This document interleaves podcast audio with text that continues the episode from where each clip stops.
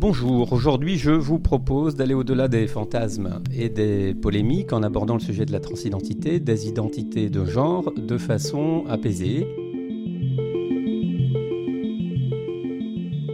J'ai le plaisir de recevoir Arnaud Alessandrin, qui est euh, docteur en sociologie à l'Université de Bordeaux, où il enseigne euh, la sociologie du genre et des discriminations. Il est l'auteur de nombreux livres et articles sur le sujet des transidentités, du genre et de l'homophobie. Il co-dirige les cahiers de la lutte contre les discriminations et publie, euh, republie Sociologie euh, des transidentités, euh, qui est la réédition d'un travail édité il y a cinq ans. Bonjour Arnaud Alessandrin. Bonjour. Il suffit d'observer euh, l'actu pour constater à quel point les personnes trans sont euh, toujours volontairement ou parfois aussi non caricaturées, ces sujets allant jusqu'à euh, déchaîner des passions. Des débats agitent les réseaux sociaux de façon totalement irraisonnée, parfois même inhumaine. Des questionnements animent par ailleurs la société et les familles qui sont amenées à prendre en compte des situations qu'elles ne comprennent pas toujours ou pas complètement. Avant d'entrer dans le détail, je voudrais vous poser une question très générale. Que souhaitez-vous qu'on retienne de ce travail euh, autour de la sociologie des, transidentités et des identités de genre? Je crois que s'il fallait résumer ce travail, qui est aussi un travail de thèse, puisque ma thèse portait sur la question, ce serait, si euh, une phrase pouvait suffire évidemment, hein, ce serait de dire euh, que nous avons assisté à un glissement. Et ce glissement est le suivant. Il y avait jadis des personnes trans qui étaient stigmatisées, qui n'étaient pas défendues en droit, qui étaient caricaturées et qui finissent par euh, les effets des mouvements sociaux et, euh, des droits euh, comparés, hein, européens ou internationaux, qui finissent par rentrer dans du droit commun. Et quand on rentre dans du droit commun, eh bien on est traité comme tout le monde, et quand on commence à être traité comme tout le monde, on commence aussi à être représenté comme tout le monde. Alors voici une étape qui n'est pas encore franchie, ou en tout cas euh, vers laquelle s'engagent de nombreux militants, mais aussi quelques médias. C'est ce glissement-là que j'aimerais qu'on retienne de cette sociologie des transidentités, de la pathologie, de la normale, vers quelque chose qui euh, tente de s'apparenter euh, à l'inclusion et au droit commun. Alors pourquoi ce travail et à quel moment avez-vous, euh, quand avez-vous euh, imaginé euh, qu'il serait intéressant de travailler sur ces questions?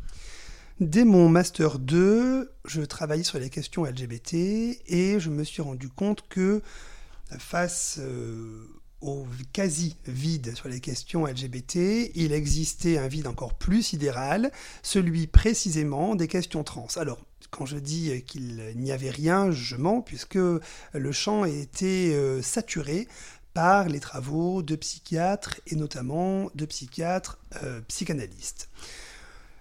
Ma philosophie, ou en tout cas mon approche théorique, m'éloigne considérablement euh, de ces approches-là, et donc j'ai tenté de traduire ça sociologiquement dans ce qui fut la première thèse sur la question euh, en 2012, suivie d'une autre thèse euh, d'une chercheuse en sciences de l'information et de la communication la même année.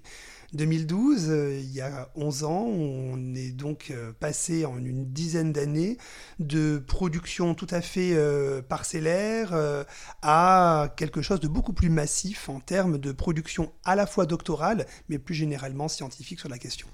Pourquoi est-il important en réalité de porter un regard sociologique de recherche sur la question des transidentités, des identités de genre?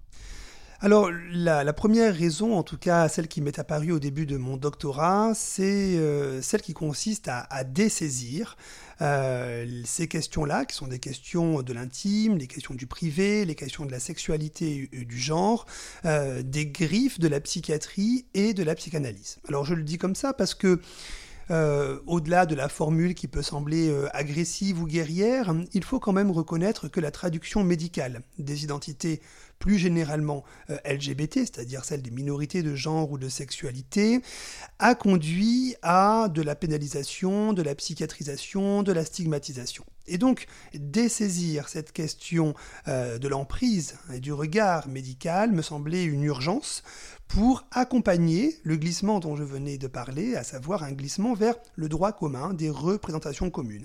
Alors pour cela, il faut faire ce qu'on appelle de la sociographie. Et donc, euh, poser la question. Qu'est-ce qui se passe? Et poser cette question, qu'est-ce qui se passe?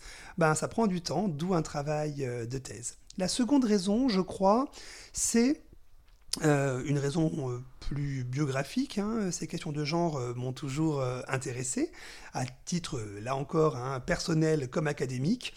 Et le manque de production sociologique sur ces questions associé à mon envie de travailler sur ces thématiques-là, m'ont conduit assez naturellement à travailler euh, dans un travail de thèse sur ça. La lecture de votre livre permet d'enrichir ses connaissances à ce, sujet, et en parcourant ces pages, j'ai eu, euh, j'ai pris conscience aussi de la difficulté de définir la transidentité, en tout cas de façon euh, uniforme. Vous parlez d'ailleurs des transidentités et des identités de genre. Le livre contient aussi un glossaire à la fin. Euh, on parle de trans F2M, euh, M2F, non-binaire, euh, labile. par ailleurs, on parle aussi, c'est un autre sujet, mais de travesti. Pouvons-nous définir ces mots? Alors peut-être que pour une bonne définition, il faut reprendre le fil de l'histoire.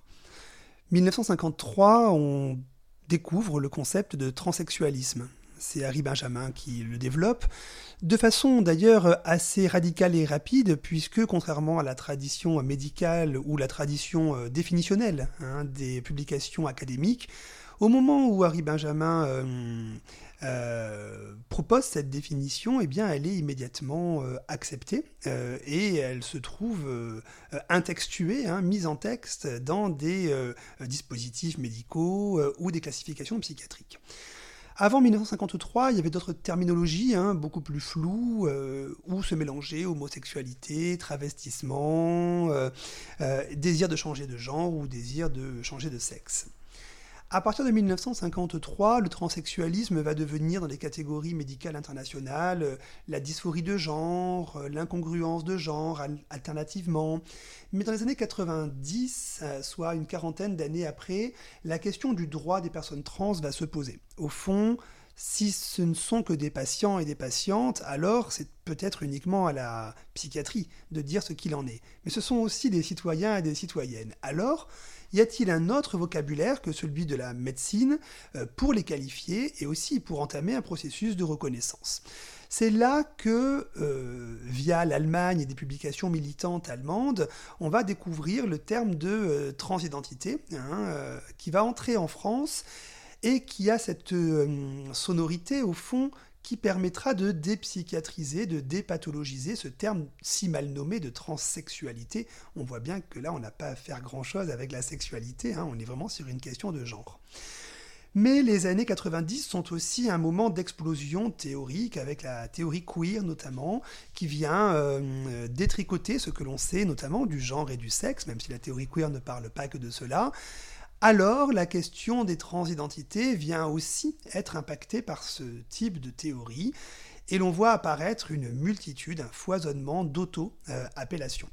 Alors la sociologie l'a bien montré, hein, cette sociologie des années 90 euh, est une sociologie de l'individu et on voit la place centrale qu'a l'individu et notamment le récit que fait l'individu de lui-même et de sa propre histoire et donc de son propre genre. En 2015, avec Karine Espineira, nous publions euh, Sociologie de la transphobie, première enquête en France sur la transphobie, et nous notions 38 identités de genre différentes. En 2020, avec d'autres collègues, Johanna Dagorn, Gabriel Richard, Anastasia Maidani et Marielle Tools, nous publions Santé LGBT, avec une méthodologie mixte, questionnaire et entretien, et nous euh, calculions 43 identités de genres différentes. C'est-à-dire que c'est très difficile de mettre des gens dans des cases, en fait. Et d'ailleurs, vous, vous parlez d'un éventail des identités de genre. Euh, l'expérience du genre, comme vous le disiez, est singulière, et faites le constat d'un fourmillement des identifications. En réalité, il faut demander à chacun je crois que c'est une question euh, assez banale que de demander aux gens qui es-tu, que fais-tu dans la vie, comment t'appelles-tu. Alors, on entend hein, de la part de certains médias ou euh, de certains opposants euh, une critique majeure, euh, l'idée selon laquelle l'individu pourrait s'auto-engendrer par la nomination. Et donc, on voit chez des psychanalystes notamment hein, le concept d'enfant roi ou d'individu roi, notamment Elisabeth Hein, qui a publié un livre à cet égard il y a deux ans. Alors, je crois qu'on est en deçà de, de, tous ces constats psychanalytiques, qui, à mon avis, sont, des mythes plus que des constats, euh, puisque, rappelez-vous, quand vous recevez des gens chez vous, vous leur demandez souvent tu as des allergies alimentaires, euh, tu as des intolérances, pour savoir euh, si je peux tout cuisiner? Ça prend combien de temps dans la bouche d'une personne? Trois secondes, et ça permet de passer une bonne soirée. Ça prend combien de temps de demander aux gens, tu t'identifies comment? Et ça permet à la personne potentiellement hein, stigmatisé, euh, violenté, euh, d'entretenir des relations apaisées et bienveillantes. Alors c'est vrai que dans un monde où la non-binarité notamment euh, explose en termes de, chiffres, alors explose, hein, tout est relatif, hein, c'est pas le grand remplacement du genre non plus, hein, et je me méfie des sondages qui disent qu'un quart ou un tiers des jeunes sont non-binaires aujourd'hui ou LGBT aujourd'hui, la science dit autre chose que les sondages de Harris Interaction. il me semble que ça coûte pas grand-chose aux personnes de faire attention justement à cette parole dont nous parlions. Alors ces débats traversent néanmoins euh, depuis plusieurs euh, décennies euh, violemment la, société, à commencer par les féministes elles-mêmes, le mouvement des féministes elles-mêmes, et ça ne date pas d'hier. Vous citez dans votre ouvrage euh, notamment euh, Janice Wemond, qui est une chercheuse euh, américaine, lesbienne, radicale, féministe, et qui en 1979 publie Empire transsexuel, et qui écrit Les transsexuels sont des hommes déviants, ne sont pas des femmes. Donc les personnes trans ont vécu vraiment très difficilement le regard de la société. Euh, récemment, euh, la situation euh, évolue. La transidentité est sortie officiellement de la classification internationale des maladies de l'Organisation mondiale de la santé depuis le 1er janvier 2022. Est-ce qu'on peut dire que le regard de la société, notamment des institutions, évolue positivement? On est dans une situation assez paradoxale. D'ailleurs, le sexisme et l'homophobie empruntent le même chemin. Je veux dire par là que si on regarde dans le rétroviseur, évidemment, les choses ont évolué positivement reconnaissance en droit, modification des catégories euh, mentales, euh, médiatisation, structuration associative. Indubitablement, les choses ont évolué, euh, dirais-je, dans le bon sens, c'est-à-dire celui de l'intégration, de l'inclusion et de la reconnaissance des personnes trans. Mais j'insistais sur, sur un paradoxe et le voici en quelques mots. Les représentations autour des personnes trans ont évolué elles sont plus nombreuses, elles sont parfois meilleures, notamment parce qu'elles sont plus complexes et donc elles s'approchent plus euh, de la multiplicité des réels en matière d'expérience de genre. Néanmoins, on sait la possibilité euh, pour des raisons politiques ou pour des raisons médiatiques, d'un retour de bâton, d'un backlash en matière de représentation. Et c'est ce qui s'est passé lors du mariage pour tous avec les personnes homosexuelles. Et on le voit actuellement avec les personnes trans, avec des débats autour des mineurs trans notamment, qui engendrent euh, d'abord des souffrances chez les personnes euh, concernées, des études tendent à le montrer, mais également un changement des représentations ou un freinage des modifications de ces représentations. Les études longitudinales sur les stéréotypes et les préjugés montrent une érosion des préjugés et des stéréotypes à l'égard des personnes gays ou lesbiennes, mais un maintien à un fort niveau, voire un accroissement des préjugés et des stéréotypes négatifs, hein, puisque les préjugés et les stéréotypes peuvent aussi être bizarrement positifs, euh, à l'égard des euh, personnes trans. Alors, modification structurelle, modification institutionnelle, notamment juridique euh, et médicale, travail et assouplissement parfois des représentations, mais maintien à un fort niveau des discriminations et des violences à l'égard des personnes trans. Voici la situation un peu tiraillée dans laquelle nous nous situons actuellement. Qu'est-ce qui explique ce phénomène Qu'est-ce qui explique la, haine et le rejet dont font parfois euh, l'objet des personnes trans? Plusieurs hypothèses, si vous me le permettez. La première hypothèse euh, relève de l'histoire, c'est-à-dire que nos représentations sont euh, traversées, perfusées par des imaginaires qu'il est compliqué de, de, travailler, de déplacer. Euh, d'assouplir. La dimension générationnelle des études sur les préjugés et les stéréotypes le montre bien. Hein. Les jeunes ont beaucoup moins de stéréotypes négatifs à l'égard notamment de la non-binarité hein, que les adultes et euh, mesurons par là les plus de 25 ans. Hein. C'est-à-dire qu'on est sur un phénomène aussi très générationnel en termes de changement de représentation. Seconde explication au-delà de l'histoire, c'est euh, l'inoculation par les médias ou les politiques de propos et de comportements transphobes qui vont justifier le passage à l'acte. Donc il y a un, affaiblissement, euh, si vous voulez, de euh, euh, la dimension préventive lorsqu'on avait jusqu'aux années 2010 hein, le souci du bon mot pour qualifier notamment les personnes. Troisième phénomène un peu étrange, ce n'est pas parce que nos représentations bougent que nos pratiques bouge en même temps. Et donc il y a un, laps de temps euh, euh, entre le changement des représentations et le changement des pratiques. Il est à espérer que le changement des représentations continue à se faire, parce que si ça freine comme on le voit actuellement, alors c'est aussi le changement des pratiques hein, qui euh, ici est, mis sous cloche. autre hypothèse intéressante, me semble-t-il, c'est la justification théorique de la violence transphobe, soit par les mots, soit par les pratiques. Et on le sait, lorsque euh, on agit, on a besoin d'un cadre pour expliquer nos actions, pour justifier nos actions. Et plus on produit des livres, plus on produit des textes, plus on produit des propos et des représentations qui justifient les actions transphobes, plus ces dernières, ces actions transphobes, s'assoient sur une justification, sur une légitimation. Et à cet égard, les dernières productions, notamment de psychanalystes contre les personnes trans et les mineurs trans, euh, n'augurent rien de bon. Je voudrais juste vous donner un exemple.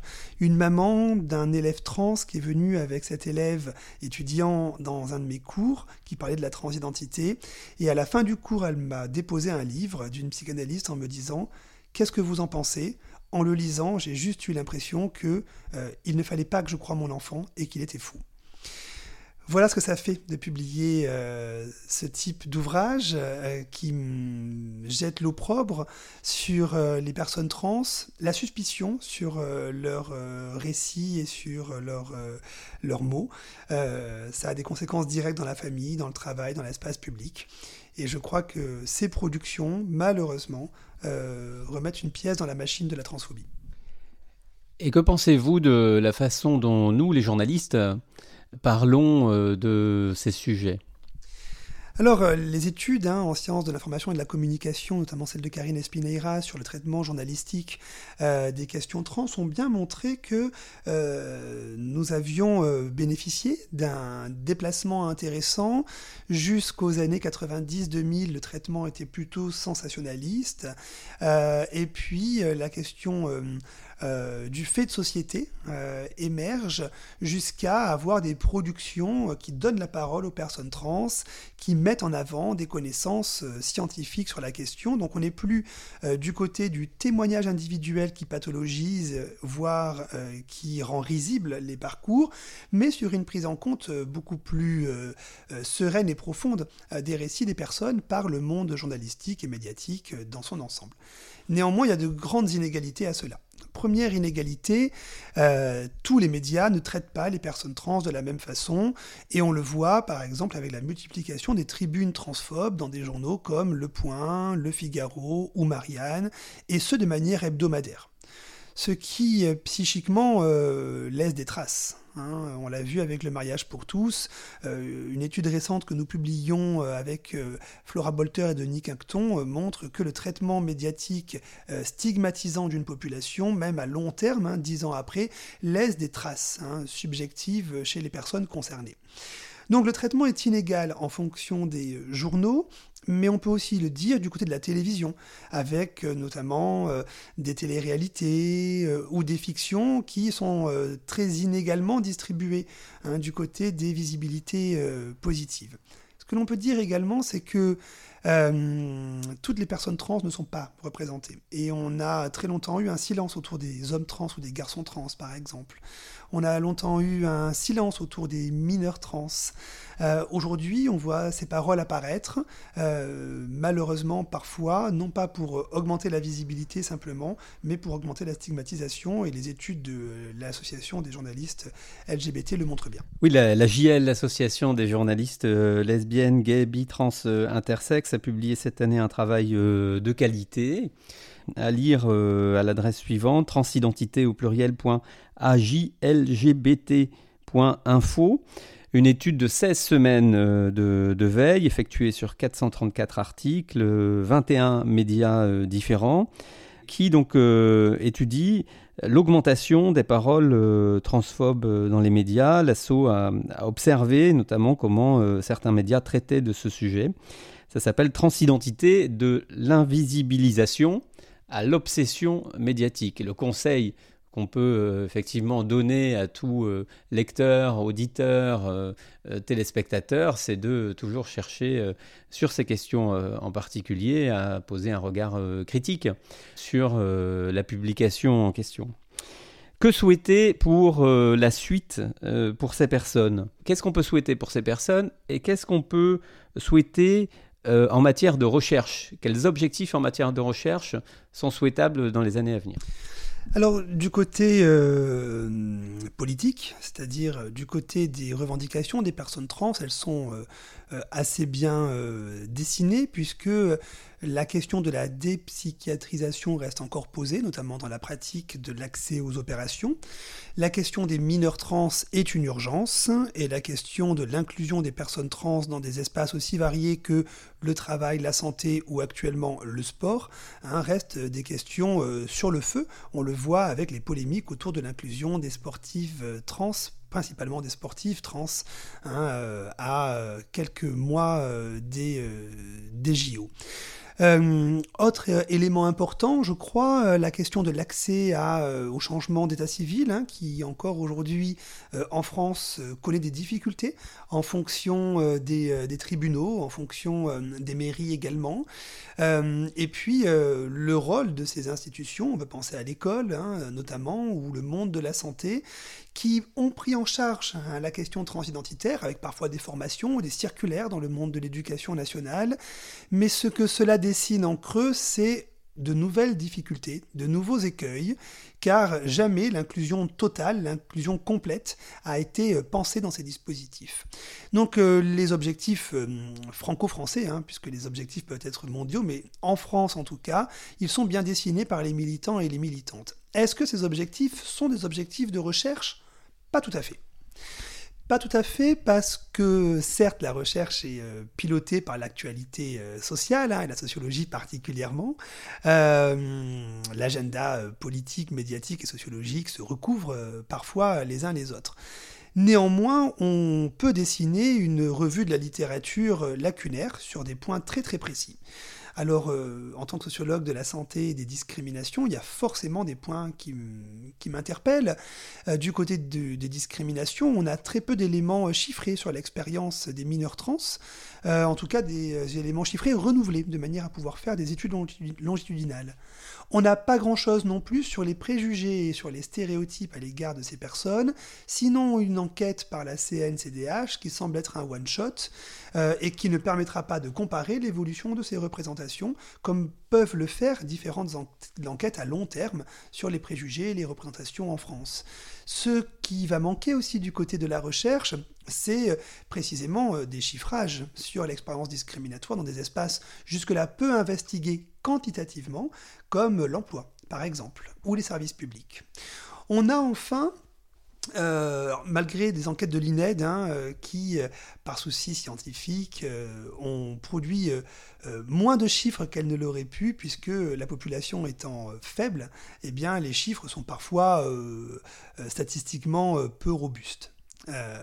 Autre élément qui m'interpelle en tant que sociologue de la santé, ce sont des espaces de la santé dont on ne connaît pas grand-chose en matière de suivi ou d'accompagnement des personnes trans. On a déjà travaillé sur la cancérologie, sur la bariatrie, sur euh, la gériatrie. Il me semble que d'autres types de maladies, puisque les médecins euh, entrent par pathologie, mériteraient d'être questionnés à l'aune des expériences trans.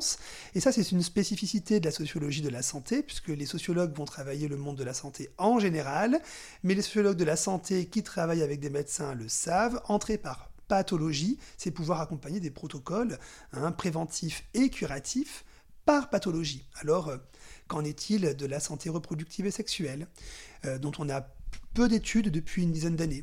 Euh, qu'en est-il d'autres caractéristiques de santé, comme euh, la pneumologie, euh, des cancers très précis, concernant les personnes trans, et plus généralement d'ailleurs aussi les personnes LGBT Ces recherches ont lieu au Canada, aux États-Unis. Sont-elles transférables en France? On ne le sait pas, puisqu'il n'y a aucune enquête, ou très peu d'enquêtes nationales sur ces populations. Peut-être est-il aussi euh, intéressant que euh, des euh, chercheurs ou des personnes qui, travaillent dans le domaine des sciences sociales, donc de la sociologie notamment, continuent, et c'est l'objectif aussi de ce travail de la sociologie des transidentités, de nourrir y compris les politiques en matière de santé.